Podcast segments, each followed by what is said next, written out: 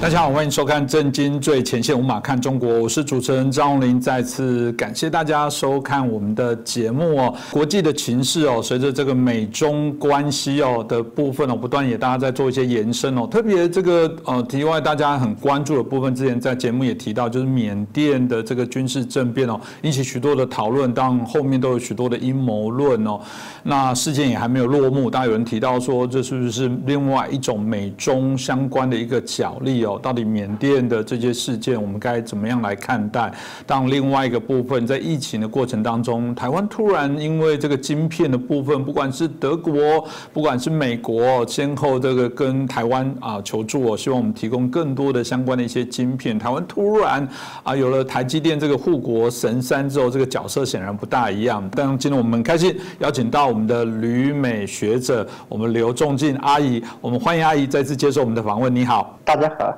是，我想刚刚有提到缅甸哦，这次军事建政变哦，到现在当中大家还是有很多猜测。有人说不会啦，这个相较起来哦，这个呃过去这个翁山书记的父亲不是还是反共吗？这这有很多的说法，就是在历史脉络的部分，大家有各自的一些推敲。但有人说没有没有，这个时间已经改变了，这一定有一些呃背后各国的一些力量的相对应的一些角力哦。那当然，可不可以请阿姨也可以帮我们谈一下当时的那一段历史的一些背景。那当然，这个中国也对于这个缅甸的部分，当然也出手做了一些事情哦。那也包含有人说，这个美国也好，日本也好，特别日本很特别哦。日本过去哦啊，看起来很多国家很讨厌日本，但缅甸跟日本又有一些特殊的一些情缘在哦。这部分是不是请阿姨也可以帮我们做一下分析？中国方面说缅甸政变是他们不出乎他们意外的，我认为他们这一次说的是真话。嗯。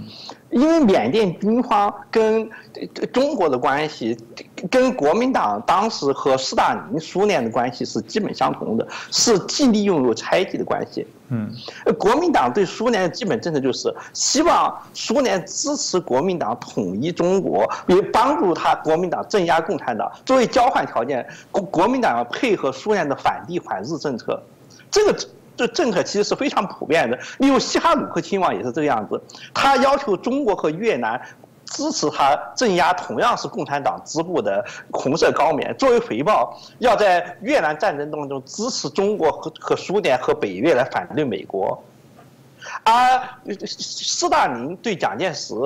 呃，这这这，苏联和毛泽东。以及北越对西哈努克亲王，至少都在某一时间段内是满足他们的要求的。呃，这被牺牲的，呃，就是抗日战争初期的中国共产党和越南战争初期的红色高棉，一度都对此非常不满，但是也没有办法。所以缅甸军政府表面上看起来是中国共产党反对西方民主国家的工具，但实际上它自身虽然。跟对相对于中国和西方民主国家都处于弱势地位，也是有自己的利用大国博弈来伸张自己利益的计算的。他的计算跟蒋介石当年计算是一样的，就是利用双方之间的大国之间的矛盾，利用中国作为挡箭牌挡住西方的子弹，避免西方支持分裂缅甸各种力量。但是分裂缅甸各种力量当中，排名第一的就是佤邦的鲍鲍有祥。其次就是克钦的毛派武装，这支武装是毛泽东自己在文化大革命时期亲自组装起来的。当然也有英帝国主义过去留下来的班底，像罗兴亚人，还有日本人留下来的亲日亲泰武装。但是就现在的形势来讲，主要是由于最近十几年来的中国实力增长。就是军阀博弈的形式，已经使亲华派军阀的实力超过了亲西方派和亲日派，因此，现在的缅甸军政府处在一个极其微妙的蒋介石状态。第一，他是仍然需要借助中国做挡箭牌堵住西方，否则西方会强迫他反政于民。而从缅甸军方角度来讲，他不愿意反政于民，除了所有人都有的自私的本能、贪爱权力、不愿意跟人分享权力的本能以外，还有一个考虑就是，他认为昂山素季也好，还民主派现在民主派也好，或所有文官政府也好。都干不来统一缅甸必须干的流血的脏活，一旦进入西方的轨道，就要像南南非曼德拉那样和平对话，和平对话搞下去，结果必然是缅甸分裂。因此，他们出于对统一缅甸责任感，不愿意交出权力。然而，依附中国也是不行的，因为中国同样是侵华派军阀的后盾。像克钦人和和佤邦，他们的主要武器装备是中国供应的，嗯嗯，而历次缅甸军方对这些特些军阀进行讨伐的时候，中国都会为他们提供庇护所。这也就是国民党当年指责苏联为中共提供庇护所，呃，使得国民党永远没有办法剿灭中国共共产党的理由。这个博弈结构在缅甸军阀、缅甸军方那里也是适用的。所以，我认为，呃，就是根据我对中国方面的做法，就是中国方面在昂山素季上台的过程当中是做过很多工作的。尤其是属于匪谍那一系，就是属于对外那一系，例如陈元所主持的国开行，在中国国内的各派系当中是一直力主拥护昂山素季进城的。他们理由是缅甸不可能永久性的抗拒西方的压力，昂山素季早晚会胜利，我们应该支持即将胜利的一方，拥护他们进城，然后就可以在新政府当中占到极大的份额。我们也注意到昂山上台以后，这个。在罗兴亚人问题和其他各方面的问题渐渐的跟西方发生分歧以后，他也公开向习近平求助，把习近平当做像军政府一样，当做那个自己对抗西方的一张牌。那么对于中国来说最有利是什么呢？正是一种抗战时期斯大林政策，既不支持共产党推翻国民党，这是毛泽东深深恶痛绝的，就是斯大林居然不支持我们革命，也不允许国民党彻底消灭共产党。而是使得国民党消灭不了共产党，共产党也推翻不了国民党，双方相持不下，都需要向苏联太上皇求助。国民党深恐得罪了中苏联以后，苏联干脆支持共产党推推翻他；共产党也深恐得罪了苏联以后，苏联干脆放出让国民党消灭他。于是双方都必须最大限度向苏联屈膝。对于中国来说，政变以前的昂山民主联盟和军政府之间关系最符合中国利益。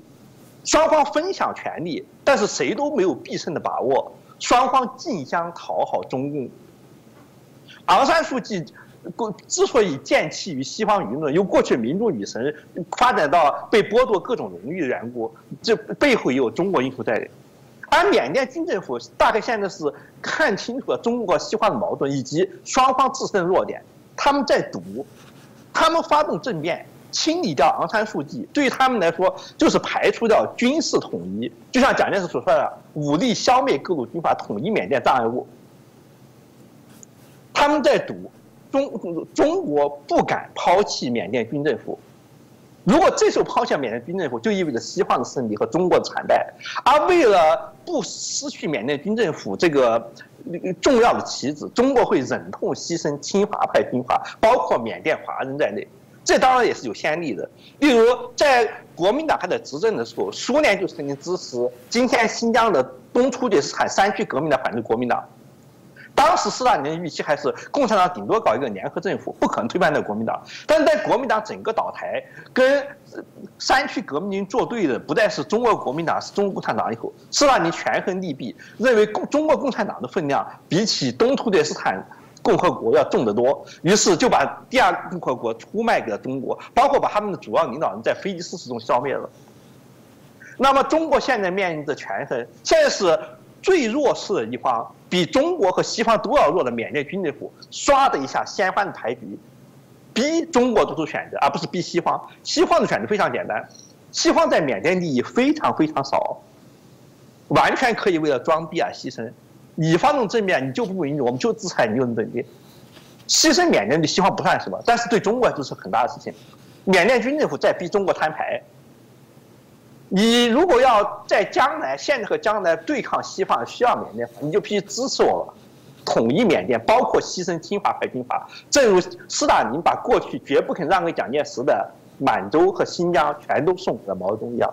这样一来就可以实现统一缅甸的大业了。到目前为止，这个算计好像是成功了。中国尽管陈兵国境，但却一动也不敢动。缅甸军政府首先对华人下手，华人没有武装，这还不算。接下来又对克钦人下手。政变以后第一件事情就是逮捕、软禁各自治区的主要领导人，扣押他们在首都，不准他们回自己的领地，然后派遣了纯粹由缅族人和军方代表派出的接管委员会去接管他们。这里面削藩的意思是非常明显的。民盟没有武力，并不是缅甸军政府的心腹大患，他的目的就是要统一缅甸。目前为止，显然是中出现的迹象是，显然中国冒不起失去缅甸军政府的危险，因此他选择了目前的苟且之计，目前支持缅甸军政府，牺牲亲华派军阀，就要冒一个危险，就是缅甸军政府。并不是共产主义的班底，他们跟侵华派军阀和缅共游击队打过 N 多年的仗，他们一旦借助中国共产党的力量统一了缅甸，势必在站稳脚跟以后，像凯末尔、土耳其的凯末尔借助苏联统这这建立了土耳其共和国以后，又重新倒向英法和西方帝国主义，把他们的邻国当做最大的敌人。如果缅甸军政府成功统一缅甸，二十年以后这件事他是必然要做出来的，但是。政治是只顾眼前的。斯大林在一九五零年也为时不知道，毛泽东如果统一了中国，将来早晚会像蒋介石一样背叛他。但是朝鲜战争和越南战争之间的国际形势是一个红色中国对他非常重要。他选择了要目前这二十年，中国做出选择，从目前看大概也是这样。如果他要做出反应要保护侵华派军阀的话，现在应该已经有所动作了。现在没有动作，就是恐怕呃已经决心放手，把缅甸军政府看得比侵华派军阀更重要了。西方和日本目前是不会积极干涉缅甸局势的，所以。相对于弱势亲日派军阀和亲西方的各种政治势力，在短期内是难以有所作为的。是，我想通过这个阿姨的分析哦，大家可以让大家知道啊，这缅甸的目前的后续的一些状况。当然，刚刚提到还没有结束哦，嗯，我想大家都会持续来关注这个议题哦。那在我们拉回这个在中国，那我们知道这个晶片的部分哦，大家就抢着要，那各国跟台湾来要。当然有人谈到的这晶片，显然是未来高科技非常重要的一个。关键的元素哦，中国也生产，但我们知道过往的经验不大好，良率啦、生产的品质的部分不是非常理想。有人就在说啊，哎，会不会因为这样子哦，中共这个中国少了这些晶片之后，这对于他们未来用科技来监控人民的部分功能啊，稍微会降低哦。当另外一个部分，您过去在文章有谈到一个蛮特别的一个观点，就是我们谈到说啊，在整个中国历代过往的部分，好像都会有一个叫瓦房电学。的这样的一个状况，也就是说，嗯，在这个过程当中，看起来他们随时都会有一些在科技上面退步，呃，所产生的一些内容哦。这部分我觉得呃，值得这个请我们阿姨好好来帮我们做一下说明。所以针对刚刚几个这个呃问题哦，但阿姨怎么看？瓦房店是日本人在满洲建立的株式会社，至至今它还是红色中国轴承生产的核心。别的地方的轴承厂，比如说像洛阳轴承厂，就是。瓦房店轴承厂原建的，这跟中华人民共和国很多工业一样，包括包头、太原的工业基地，都是由过去满洲国的工业资源发出去的分支机构。可以说，满洲国的工业体系是是是红色中国工业体系的核心。但是论质量来讲的话，其实还不如满洲国时代的质量好。当然，这个现象不是第一次。别的不说，就拿玻璃来说的话，一次又一次输入中国，又一次又一次失失传，这个历史进程说起来太复杂，需要时间太长。呃呃，这绝不是唯一的技术方面。从核心的角度，最核心的演化机制来讲，这就是涉及所谓的瓦房电学。实际上呢，就是技术退化。像大家考古学家都知道，殷商青铜器是非常精美的，西周时代时代晚的反而不如殷商。东周的青铜器简直一塌糊涂，这根本违反了一般人的信仰，就是说技术应该是进步的。最开始技术比较简简陋，然后后来越来越会发展，但是唯有，呃，中国例外，好像它就像梁启超所说的，为什么中国干什么事情都是最初干的话比较好，往后话越来越退化？这里面必定是有原因的，而且这个原因绝不是因为，有些人所说的，是儒家学者好古存癖，故意抹杀历史事实，把古人本来讲的东西说得很好。因为像青铜器这种东西，那是国之重器，九鼎鼎之轻重尚可问乎？那是国家最重要的东西，是不能随便苟且的。而地下买挖出来青铜器拿出来比较，这也是骗工艺退步，那也是不能骗骗不了别人的。别的不要说，再说艺术品吧，像北齐的艺术品，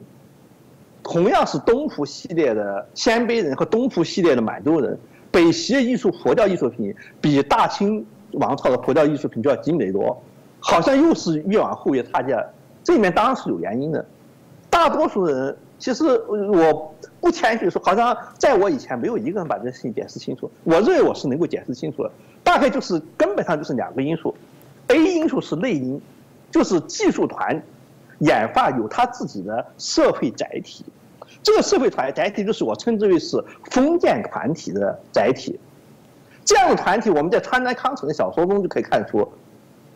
他描写金部小说中就是一个狂热的献身于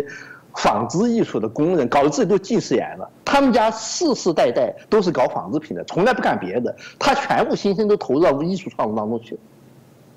这样的企业家族在日本是非常常见的。日本几百年的老企业，这明治维新以前就已经存在几百年的老字号是很多很多的。他们是在封建主义竞争之下继承世世代代做工匠的，所以技术极其精湛。欧洲技术的起源也是中世纪的封建团体，什么像纽伦堡的钟表匠行会了，这个行会那个行会，他们也是有特权的。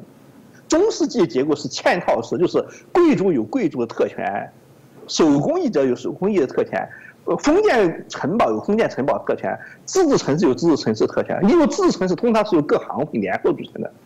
鞋匠行会、皮匠行会，各式各样的行会，个人出代表，各行会代表就是组成市议会。市议会就是纽伦堡市、汉堡市或者其他的自治城市。这些自治城市从皇帝和教皇那里拿到特许权，管理自己的事务。他们的权利是几百年一贯、长期稳定，不会受到干预的。就是在这种现代社会当中，符合这种条件的，只有医师行会和医师协会和律师协会才符合这种条件。他们的准入门槛始终很高，行业成员有极大的安全感，因此他们可以世世代代从事技术积累。而中国的特点是什么？是去封建化。封建制度和官僚制度是相互矛盾的。封建的特权，大一统帝国的特点就是要破坏原有的封建权利。中国的每一个大一统王朝都是来自于内亚方面的，包括最古老的殷商王朝和西周王朝，然后是鲜卑人的北朝隋唐，然后是沙陀人产生的五代和北宋，再再往后就是蒙古人和满洲人。每一次部落，我们知道封建主义延伸于部落的定居化。欧洲日耳曼人的封建主义也是这个样子，是在入关当时王朝的初期，就像是周人刚刚肩负殷商的是封建主义，然后到秦周秦之变是一个典型，就是逐步由机官僚集权的取代封建制，然后唐人在北朝时代也是封建遗风很重，隋唐以后到武则天唐玄宗以后，逐步变成科举官僚的天下。一步一步来，沙陀人转变成北宋，满洲入关，由由议政王、各部落大臣、被称贵族亲王议政，逐步转化为科举官僚，都是这样一步来的。这个过程就伴随着社会本身的演化，演化的结果就是，呃，享有特权的工匠团体逐步消失，社会只有两个阶级存在：一是做官的统治阶级，二是边户起民。拥有特权的工匠。要如果不转化为官僚的话，在这方面是非常吃亏，因为你的投入比边户齐民要大得多，但是你得到的待遇是一样的。我对这点非常清楚，因为我就是技术人员出身，而在共产党的官僚机构的编制当中，我就会发现，哎，你有两种选择，就是要么去做领导，B 要么去做机关干部，千万不要做技术人员，因为做技术人员待遇跟行政员是一样的。但他的责任比行政员要大多，有时候你要辛苦的多，你比别人要大多的头，却只能得到同样的待遇。如果你要升官的话，你为什么不去索性去做官了呢？如果你只想偷懒的话，那你直截了当的像普通的官僚一样偷懒就好了。无论如何，你不要去搞技术。同样，你搞出技术以后，上级也没有能力鉴。鉴别什么是技术方面的好坏，所以比如说像杨家将那种，最初是沙陀人留下来的蛮族武士，后来就变成士大夫这种变化。还有像隋唐何家，本来是西域来的商人和工和技术员，后来也变成士大夫这种现象是非常普遍的。呃，因为这样更加有利可图，所以大家都会这么干。那么留下来做工匠什么人呢？那就不是欧洲和日本那种精英了。欧洲和日本的工匠。论地位虽然没有五十个贵族那么高，但是他的特权也是极其巩固的，在自己行内，呃，有责任感的、有敬业精神的工匠，就像是有高度成就的骑射武士一样，是受人崇拜、待遇极好的。而中国就不行，中国凡是不能做官的工匠，待遇跟普通小民一样，你还更辛苦。必然的选择就是，如果我做不上官的话，我就偷工减料，把技术质量降低下来。像何愁他们搞的波斯锦缎就这样，史书上这个史书读起来就像现在人民日报读的，大唐的锦绣产品已经超越波斯，但是考古学家发挖出抓住他们的锦缎，证明就是一个波斯锦缎的一个瓦房店版本，是粗制滥造的版本。比起他们的祖先在南北朝乱世的时候，刚刚进入巴蜀的时候，那时候还携带着西域的全波斯人全套手艺，时候质量还要差，但是。房地的订货是好富有的，宋人后来的盔甲质量，明人后来盔甲质量为什么搞得那么糟？还不如边境地边境地的野蛮部落的铁匠搞出来好。原因就是因为铁匠的订货是封建领主，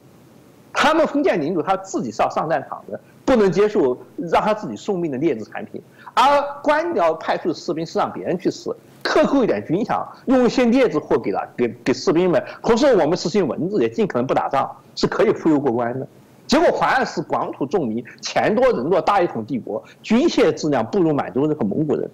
这些就是瓦房电化的产物。因为在他们的王朝的初期，质量还没有那么快，王朝承平日久以后，质量发展越来越快。这是官僚专政的结果。官僚专政的结果是，你有两条路可走，要么是想要高回报的话，那你就去做官；要么想要低投入的话，那你做边户齐民。做工匠呢，那你就等于做技术人员，那你就是要高投入却只能得到低回报，这是最不划算的事情。一个人要么把回报增高，要么就把投入降低。而现在的科学技术来自于欧洲和日本，只有日本能够模仿欧洲，都是有道理，因为他们都根本上来自于工与封建传统。即使现在制造业、精密制造业的根本，简直就是出不了德国和日本两个国家，这都是有长期历史积累的，不是你短期仅仅靠模仿就能模仿来的。这是内生的演化，大一统帝国倾向于解散封建团体，导致了技术的退化；外生的因素就是技术边缘地带自己发展技术不如引进来的便宜。就是说，即使有些人自己能够发展或者维持技术，那么你发展技术速度赶赶不上技术中心，就向技术低地输出技术的速度。换句话说，比如说我如果花上十年时间去改善这技术。再过十年，领导派一个新来大学生到国外去留学一下，拿回来技术，我不不，我可以把这个说法具体一下，就是说是我好不容易搞出来的东西，后来柯文哲跑跑来，呃，带了几个台湾人跑到这里来转悠一圈，马上就搞出比我十年辛辛苦要搞出先进多的东西，于是我完全白干了，我心里那个气，我花了十年二十年时间。在极其艰苦条件搞出一个技术进步，然后一个比我年轻二十的毛头小子什么也不懂，他唯一的资本就是柯文哲来的时候，他说动领导拿一笔经费去问他买了一笔机会，他马上骑在我头上啊！我是不是傻瓜？但是从领导的角度来讲，以最快速度得到最先进技术，那当然是自己开发不如买。你自己开发的靠不住，速度慢，质量低，而从外面来的，我也不管外面的技术是怎么产生的，我只要效果。从效果来讲，当然是进口货好。自古以来一直都是这个样子的。从殷商和周人的战车开始，从青铜器开始，从玻璃技术开始，一直都是这样的。那么本土的工匠有什么理由去发展技术呢？你就算是让别人做官的时候，你甘愿吃亏不做官，去发展出技术。呃，来一个洋专家来，他的学术就能够轻而易举把你吃垮。结果就是技术没有传承，每一代人的技术都是从外面引进的，然后急升雅绝。下一代人如果要发展技术，最便宜的话就是再去外面来。来引进，然后等你这方面双方发展速度不一样，你这里发展速度慢，再过二十年你发展出来东西又落伍，然后再去引进一批，然后你原产出东西就落伍了。别的不说，就从我们现在亲眼看见，就是五十年代输入的苏联这些技术，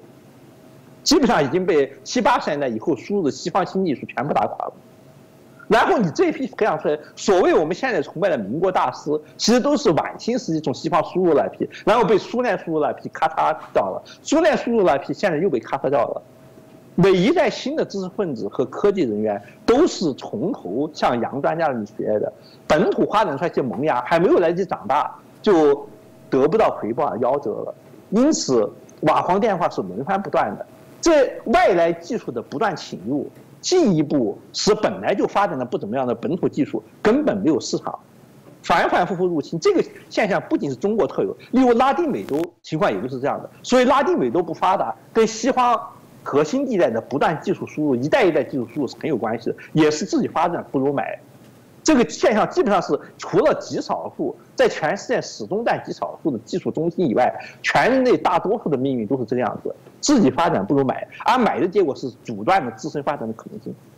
在这两个因素之下，你没有别的选择。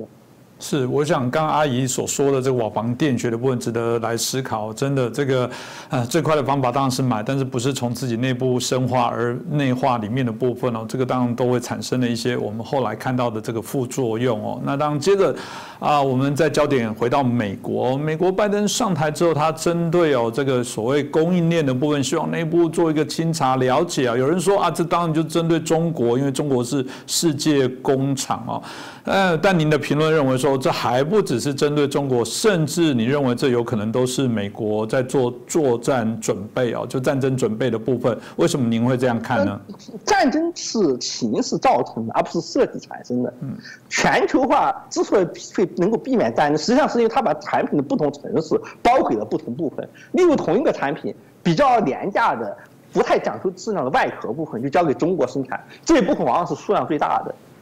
呃，需要精密仪器的部分，一般来说是德国和日本生产的。金融支持始终是英美，主要是美国。呃，基本上一个产品可以横跨大半个地球，依靠低廉的运费分分段负责。当然，这样做使战争变得不大可能了，因为所有人都需要对方。呃，但是，如果你把供应链移回到美国，或者是美国可以信任的极少数国家，不顾。把风政治风险计算在单纯的成本之外的话，那么被排斥供应链的部分对你来说就不再是必须了。同时，在这个供应链重组的过程当中，世界市场也要做相应的调整。被遗弃的供应链，比如说是中国的低质量产品，它必须为自己寻找出路。这个出路就只能是到。比如说，像中国卖疫苗，就要到巴西或者是坦桑尼亚这些穷国家去，或者是自身缺乏轻工业生产能力国家去重组新的供应链。这个新的供应链自然而然就会形成新的国际体系。像是二两次世界大战之间，作为战败国的德国和被排斥的共产主义苏联，用原料和工业能力相互交换，以便逃避占主流的协约国的排斥一样，这样自动形成的拉巴罗斯体系。就变成第二次世界大战的主要原因，是本来在第一次世界大战以前是英镑和黄金主导一个完整的世界全球化经济区，分割成为几个不同经济区。全球化经济区的逆转会造成对不主要经济体造成程度和方式不同的冲击。本来是美元笼罩，是美国金融体系笼罩之下的全球贸易，如果美国作为全球化的主力。全球化消费市场的主要设、主要提供者和主也是主要受益者，呃，带头退出这个体系化，那么受到冲击的各方为了自保起见，也势必像是两次世界大战中的列强一样，各自组织自己的金融区、刺激金融区。例如，欧洲欧元向的是中东的通行货币，它可以把一些中东国家拉入自己经济区，日本可以拉入东南亚。美元可以得到世界上最大的部分，被排斥的部分，像中国、伊朗这些地方，可以依货贸易方式组织自己经济区。不同经济区一旦形成以后，全球化的破裂就成为定局。美元区的缩小，本身就是美国金融资本的一大损失，会加重美国本身的金融危机。过剩的美元倾销到全世界，得到是稀释了美国本身的通货膨胀压力，而。其他经济区的去美元化，特别是中国产品，中国在失去美元区以美元为核心出口导向经济体系以后，唯一可以依仗着它自身产业链，就是它需要一个以产业为基础的经济区。因此，美元区会失去几十多达几十亿人口的市场，这对美国本身来说就是一个制造经济危机因素。在已经过剩的美元到处流窜情况之下，这样会加重金融风暴的危险。而欧洲债务危机已经很重的欧洲是经不起中国和美国的两面打击的，它必须保护自身的产业，因此它也必须采取对抗性的政策。这样一来，那就变成两次世界大战之间做法了。美国以白银政策导致中国的法币破产，制造自己的经经济区；英镑实行英英联邦特惠制，法国和瑞士联合组织黄金区，德国和俄国组织易货贸易区。然后这些区域的冲突，例如在卢沟桥事变前夜的华北，就构成日满险经济体制和法币。跟美元挂钩的法币之间的经济体系之间冲突，使秦皇岛变成一个海关无法控制的走私口岸，使天津海关的收入崩溃，而依靠天津海关维持的北洋军阀余部，也就是晋察就就稽查政务委员会无法维持自身的中立，稽查政务委员会的崩溃，使国民党和日本的势力在华北短兵相接。嗯，同样是德国资本在拉丁美洲推行易货贸易，导致本来中立的美国和德国冲突；在伊朗和中国推行，德国在苏联推行的同样一种以技术产品换取资源的贸易，导致德国和英国之间的矛盾。局部战争，像委内瑞拉危机和伊朗危机、伊拉克危机，终于使英美和德国之间矛盾变得不可调和，终于为局部冲突的累积，终于会造成世界大战。而拜登的政策，无论是他要求美国商家购买美国货的政策，还是重组供应链政策，都比川普的单纯关单纯关税政策更严重的打击了他声称被川普破坏而他要企图恢复的全球化体制。他给全球化体制提供的是民主、人权、联盟之类的浮在表面上的东西，而他的刀。其实他他下属的砍刀，就是砍掉了全球化赖以存在的根底。这方面的伤害，比起单方单纯的关税提高要严重的多。它根本上就是要美国的全作为世界经济龙头的美国消费力量，放弃对中国产品的购买，不仅放弃对中国产品的购买，还要放弃很多理论上是他要拉拢那些民主国家的盟国产品的购买。这样造成的经济调整引起的后果。远远不是，虽然是世界上最强的美国的国力和金融力量所能弥补得了的。是我，我想通过阿姨刚的一个介绍，大家也可以更了解一下这个我们刚刚提到的这个从一些端倪上，我可以看出这个未来美中之间的这些啊拉拔的一个状况。那当然最后就回到台湾哦，因为呃，我觉得这个阿姨大家喜欢的原因，就是我觉得你是一个历史家，有个思想家，也是个策略家，及你饱读诗书哦，许多部分都可以啊融会古今的贯通。哦，你在二零一六年的时候曾经写过，如果我是小英总统，现在蔡英文第二任顺利连任哦，在二零二一年这时候，呃，面对当然国际的情势，面对中共新的这些不断的一些挑战，面对美国新的总统啊就任哦，您会呃，如果说有机会再重新再写一个，如果我是小英总统，在二零二一年版哦，您会怎么样的来写这个内容？会有什么样的一些建议呢？台湾有两种危险，一种危险是张学良式的。他自身的领导人，呃，在大中华主义的驱使之下，把原先跟日本和西方联系的更更密切的国民共同体拉入中国统一框架之内。随着马英九的失败，这种危险实际上已经不复存在。将来在二零二四年选举中，国民党翻盘的可能性是微不足道的。所以最大的危险已经不复存在。现在存在是一个次要的危险，就是。国军系统内部和中华民国政府高层内部的失意者，可以做南昌起义式的暴动，或者是里通外国。这里面有个根本性原因，就是认同的转折，就是，呃，台湾处在像是，呃，幼虫变成蝴蝶那个中间状态，这是一个极为脆弱的中间状态。呃，就与此类似的情况，就是法国大革命以后这种状态。本来法兰西国王和法兰西是一回事儿，效忠国王和效忠法国是一回事儿，爱法国和爱国王没有冲突的。但是革命以后就发生了重大的问题，法国王变成共和国的敌人，效忠共和国就要反对国王，效忠国王就要反对共和国，因此出现认同的分裂。原先在军方高层占有很大地位的贵族出身的军官，往往会认为。背叛共和国本身就是对国王的效忠，因为法兰西本身已经变节了。而另外一些人则是认为是反对国王和效忠法国是不矛盾的，因此出现了贵族军官大量站在法国敌国方面对法国作战的特殊情况。像后来的这样由此造成的风暴，一直到第三共和时都没有完全不不消失。像德雷福斯案件的根本就是，像德雷福斯这样一个犹太人会不会效忠于法兰西民族共同体的问题。贵族血统比较浓厚的军官团对此始终是怀疑的，无对此是无法相信的。这里面的根根本性的病根还是由法国大革命种下的。在这个认同转折的关键期，高级军官和政府内内部人士的集体叛国，在他们小圈子内部不会被认为是有失荣誉的事情，而会自认为是就遵循自己传统的事情。像台湾最近和发生那些高级军官叛国啊，被被只被判了非常少的刑期这种事情，在全世界意义上都是极其古怪的。例如在蒋介石的时代，这种行为肯定是要枪毙的。这例如同样在类似情况，在爱沙尼亚或者在美国或者在西方国家，包括在已经废除死刑的英国，唯一保留的死刑就是对叛国罪，而在台湾他们所判的刑的刑罚，比就就跟违反交通规则是差不了多少的。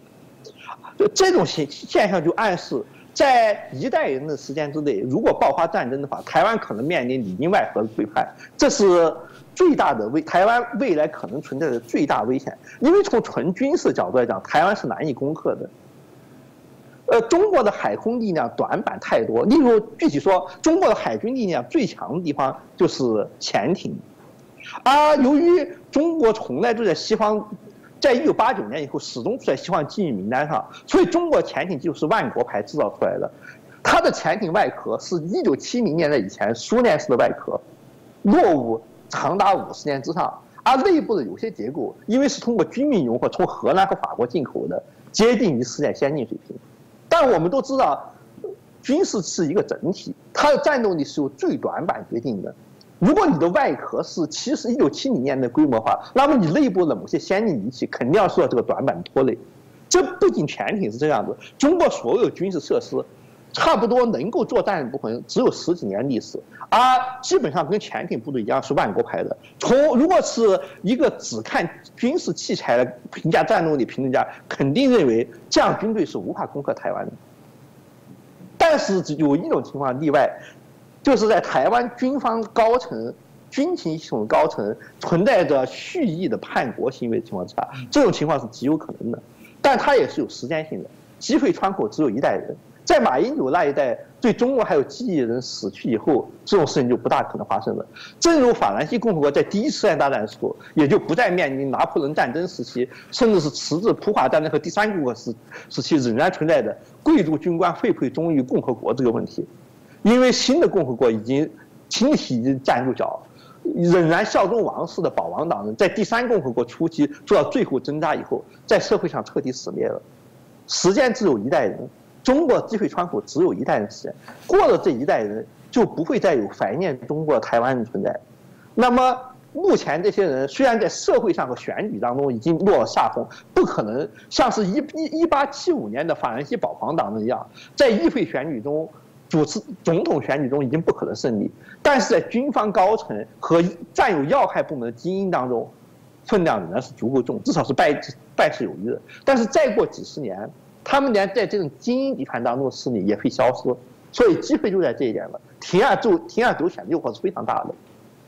那么怎样才能应付这块的问题呢？办法只简单就是这个，要把第一要把正规军的指挥权交给美国，因为只有美国才能克制。从中国带来的军官团和侵华势力留下的这些残余，由于台湾军的训练、技术装备完全掌握在美国手里面，离开美军支持的话，可能自己维持不了十八个月。所以，呃，在美军控制台湾军队的情况之下，呃，内部的反撤是可以忽略不计的。第二就是，台湾受法德欧洲传统。影响很深，又受国民党党国体制影响很深，所以拥有武力的集团是过度中央集权的，它需要法制上的简化，就是警察部门和要和能够持有武器维持治安的民团和民间组织，目前是不够分散的，因此容易造成南昌起义的局面。南昌起义的时候，朱德和他手下的。冒充国民党人的共产党，其实总共就只有几百人，但他们能够控制几千军队，那就足够了。但是如果在美国发生这样事情的话，呃，众多的民兵组织可以轻而易举克制他。所以台湾需要大幅度开放公民，特别是在台湾为数非常众多的预备役军人和退伍军人的持枪权和组织准治安性质的民团的权利，允许各宗教团体。根据自己次于法律、高于习惯的乡约民规式方式组织自己的团体，并在自己的团体内习惯于维持自地方秩序。这样的团体分散广布以后，呃，少数人劫持垂直管理的警察系统，或者是呃文，或者是广播电像立陶宛的情况下，广播电台或其他，使社会短期内陷入瘫痪而失去抵抗能力的可能性就不复存在。这样的劫持在周围有大量的，虽然其实只有准治安军能力的战斗团体存在情况之下，同时收买和控制这些战斗这些团体，技术上是不可能的。所以，台湾需要的是像以前日本在乡军人协会这样的组织，以及习惯于参加像美国这样习惯于平时参加准军事训练和民团活动的。大量准军事组织，这些准军事组织当中会包括一些像白狼、张安乐那样的亲共组织，但是这样绝大部分组织如果要全部被收买和控制的话，是超过白区党的财力和组织能力的，因此造成的结果必然会使，呃，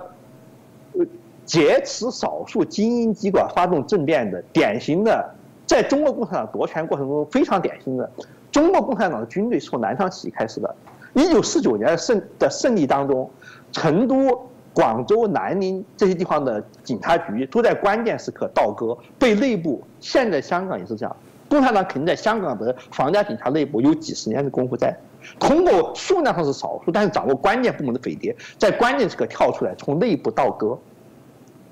但是如果在美国推行同样的政策，一定行是行不通，因为美国警察局相对于民团来说并没有明显优势。现在台湾所需要担心的就是极少数垂直管理的强力部门可能会遭到劫持，而在选选民中占大多数的人民，像一九七五年的高棉人民一样，处在没有武装、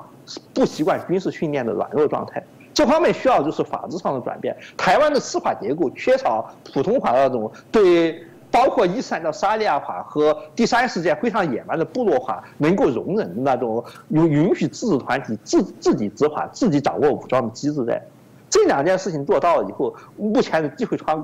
呃，这一代人机会窗口封闭以后，呃。战争就不再有可能了。谢谢我们这个阿姨哦，很畅快的，我们把这个美国、中国、台湾跟缅甸的一个啊国际情势的状况做了一个清楚的分析。但我感触也非常的深了，真的提醒台湾，台湾最大的问题，我们很多的老师都提到，就是敌我不分哦。哎，我我们的这些国军的将领哦，过往还有到中国境内哦，这个。听讯哦，这个让大家暂时引起了非常大的一个讨论哦。那曾经也有我们这个国民党的议员说，他强烈的要捍卫五星旗在台湾飘扬的权利。哎，我快晕倒！我觉得中国国民党，你的本事是在中华民国的国旗在中国土地上飘扬，那才是你的真本事。就是说，这种我觉得所有这些。敌我不分，然后不了解自己真正重要的价值，包含中国民众期待的一个民主化的一些改革的部分，我觉得那才是我们最大的一些挑战哦。当然也谢谢。啊，我们刘仲金阿姨哦，今天也带来这个非常清楚的啊，非常这个我觉得语重心长的一些提醒哦。希望我们的政府部门，希望我们所有台湾的民众，甚至各地啊，世界各地的华人啊，在追求自由民主共同价值的华人，我觉得我们大家要继续努力哦。那我们再次谢谢我们阿姨刘仲金老师哦，来接受我们的访问。谢谢各位。